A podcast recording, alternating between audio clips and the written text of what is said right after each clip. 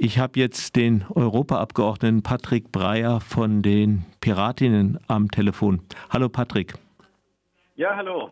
Es geht um den Medium Freedoms Act, eine geplante Verordnung der EU, die allerdings bereits vom Parlament, glaube am Mittwoch tatsächlich abgestimmt wurde. Kannst du ganz kurz erklären, worum es dabei geht? Die freien Medien in Europa sind in einigen Ländern massiv unter Druck. Zum Beispiel natürlich Paradebeispiel Ungarn, wo Viktor Orban ähm, seine Macht eben auch durch Übergriffe auf unabhängige Medien zementieren will und äh, gegen Medien vorgeht, äh, gegen Journalisten, gegen kritische Journalisten vorgeht. Und das hat die EU zum Anlass genommen, jetzt die Medien in der ganzen EU zu schützen vor ähm, Verletzung des Quellenschutzes, vor Spionage.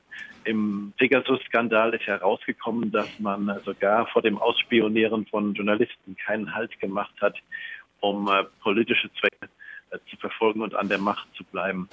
Es geht aber auch um das Thema Internetzensur, also wer entscheidet eigentlich, welche Medienberichte im Netz abrufbar sind.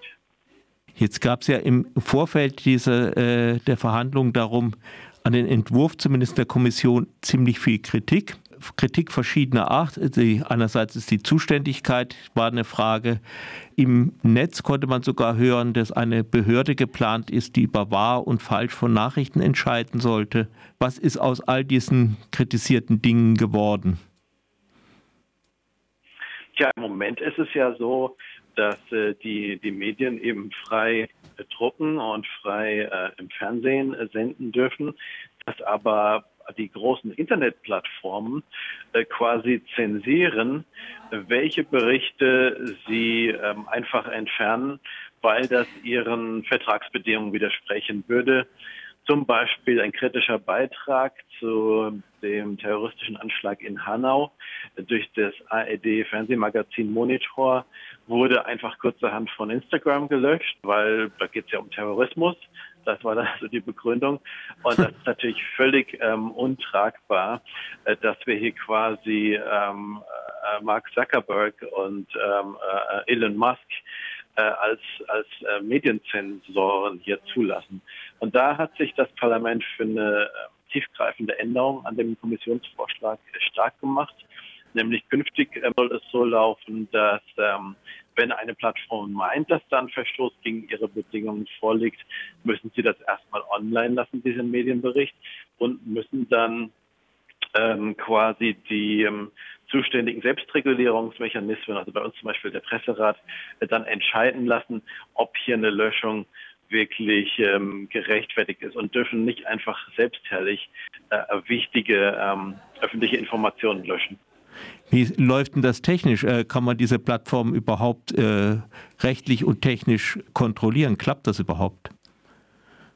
Ja, diese Internetplattformen haben ja schon ein großes Geschäftsinteresse ähm, in Europa, denn ähm, sie verdienen ja quasi ihr Geld mit äh, Überwachungswerbung, also ähm, Werbung zu verkaufen, die darauf basiert auf dem Nutzungsverhalten unserer ähm, unserer Nutzerinnen und Nutzer. Und deswegen halten die sich tatsächlich auch an unsere Regeln, weil ihnen sonst dieser Markt wegzubrechen droht.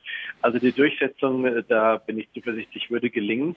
Aber ob sich dieser Schutz der Medienfreiheit durchsetzen lässt, das hängt ja jetzt auch von den Verhandlungen mit den EU-Regierungen ab.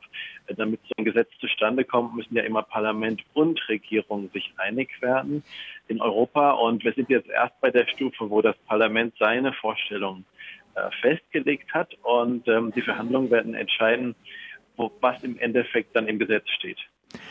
Gibt es da äh, eine Vetomöglichkeit von irgendwelchen Regierungen in Budapest zum Beispiel?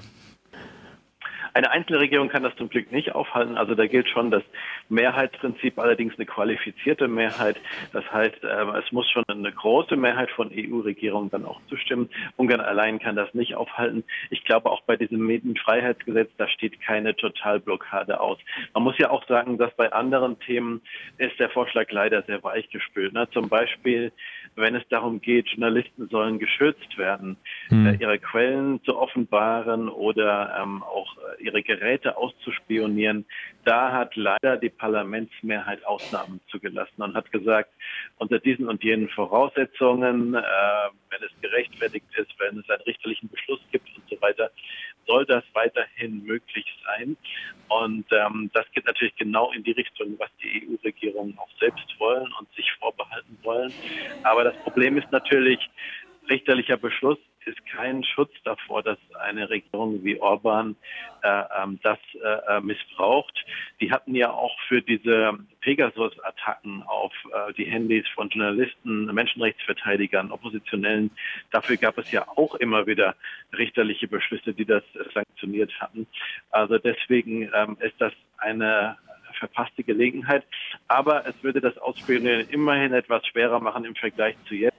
Das muss man zugestehen. Inwiefern? Also man, wir haben ja bei Radio Dreigland das Problem im Haus gehabt, also mit hier Durchsuchung und Beschlagnahme von Computern und so.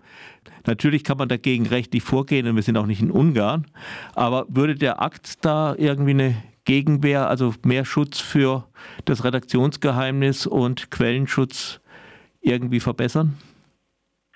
In Deutschland vielleicht nicht unbedingt, weil man davon ausgehen muss, dass solche Durchsuchungen jetzt nicht unbedingt politisch motiviert sind oder äh, dass, dass kein Richterbeschluss vorliegt. Ja. Man kann zum Beispiel daran zweifeln, dass wenn das Innenministerium eine ganze Nachrichtenplattform wie ähm, in die Media äh, verboten mhm. hat. Ja. Also das könnte sein, dass da durchaus dann ein besserer Schutz ähm, existiert. Das ist ja auch völlig ohne äh, jede ähm, richterliche Entscheidung passiert. Also da könnte es schon sein, äh, dass diese neue Verordnung einen besseren Schutz gegen äh, solche Totalverbote von Medien dann ermöglicht und dass man vor Gericht auch dagegen vorgehen kann.